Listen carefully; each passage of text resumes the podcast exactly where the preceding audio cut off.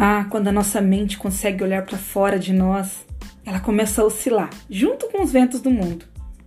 Mas quando ela se volta para dentro, a gente pode encontrar o centro e tentar também repousar, descansar numa tranquilidade. Às vezes a gente se pergunta, né? Como é que eu vou esvaziar a minha mente durante todo esse processo, todo esse acontecimento de pandemia? Como eu posso fazer isso? Isso é normal ter esses pensamentos. Quanto mais eu tenho, mais eu tento, mais eu tento, mais pensamentos parecem surgir. Porque a tentativa de esvaziar a mente também é um pensamento. Não tente se livrando dos pensamentos, não funciona. Tente descobrir de onde nasce cada um dos seus pensamentos. Testemunhe ele. No momento em que você tomar consciência desse pensamento, a mente vai se calar e se tornar mais clara.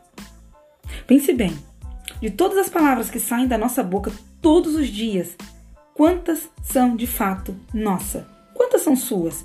E quantas você pegou emprestado de alguém? Com que frequência a gente fala alguma coisa que é original? Será que de fato existe isso de nossas próprias palavras? Dentro de cada um de nós há uma testemunha interior que observa com tranquilidade o que acontece dentro e fora de nós. Você é capaz de ver, de sentir. Examine com calma. Deixe essa sensação ir embora quando ela disser que quer ir. Quando escutamos o silêncio, ouvimos as vibrações sutis. E quando a gente escuta, a gente pode fazer uma simples pergunta: quem é esse que escuta? Não há ouvinte, há apenas o escutar.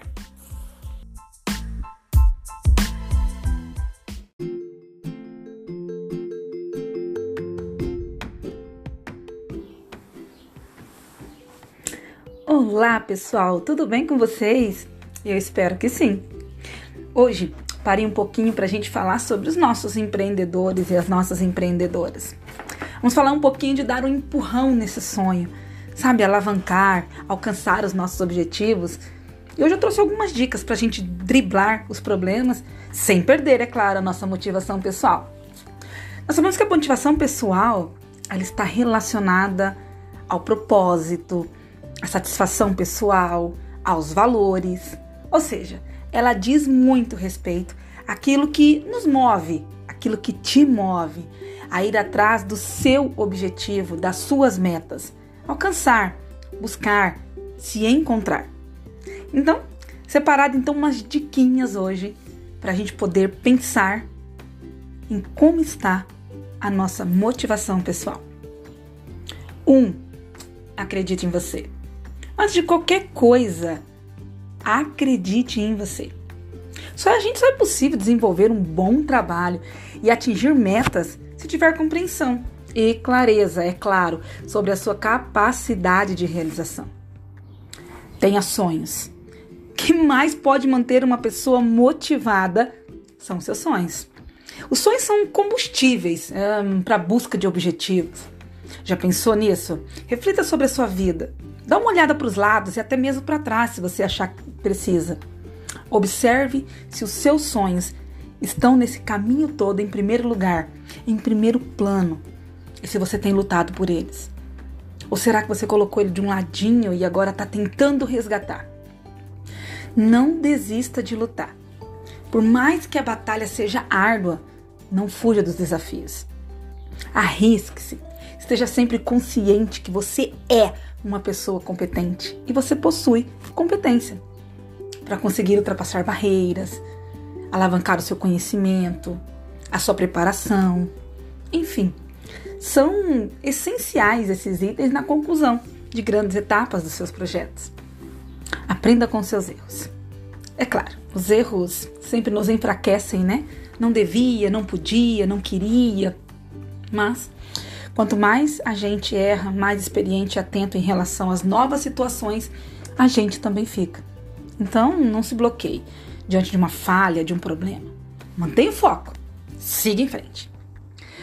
Pense positivo. Nossa, gente otimista e que encara os desafios com firmeza e disposição geralmente contribui com uma boa parte desse caminho. Porque quando eu acredito em mim e sou positiva, nós conseguimos inutilizar o nosso vocabulário com pensamentos negativos. Realize atividades que te façam feliz. A melhor maneira de driblar a falta de motivação é fazer coisas com pessoas que te proporcionem um bem-estar. Faça uma lista de atividades que você gosta de fazer, gosta de ir, de comer, enfim. E vai fazer. Tire um tempo para você. O que eu poderia estar fazendo por mim hoje que não estou? Lendo um livro, comendo, vendo um filme, viajando, dormindo. Mas seja determinado. Sinta-se motivado a fazer as suas tarefas com o mesmo ânimo e com a mesma excelência de quando você começou a fazer o teu projeto acontecer ou o teu sonho. Estabeleça as metas. Pensar positivos, colocar os prazos, coloque em prática. Impulsione a sua motivação. Eu tenho um prazo para cumprir. Não é assim, ah, é meu e amanhã eu faço. Não, eu tenho que dever isso para alguém. Se fosse trabalhar para alguém, bater o dedinho para alguém, você teria que fazer. Então faça por você. Reclamações só bloqueiam a sua motivação. Reclamar, reclamar, reclamar não resolve. O primeiro passo para a solução é optar pela mudança de comportamento. Externa aí essas dificuldades que só estão atrasando você para reverter o quadro de reclamação. Quem reclama não cresce. Ajuste as velas. Reflita Reserve um tempo para refletir sobre as suas atitudes e sobre as suas conquistas, mas também sobre os seus fracassos. É importante que a gente faça essa análise para constatar os nossos objetivos, se eles estão alinhados com todas as ações, os nossos esforços, aquilo que a gente realmente quer. E comemore as conquistas, sempre, todo o tempo. É importante ter consciência dos resultados obtidos. Eu queria vender 10, mas eu vendi 2. Que ótimo! Celebre as suas vitórias.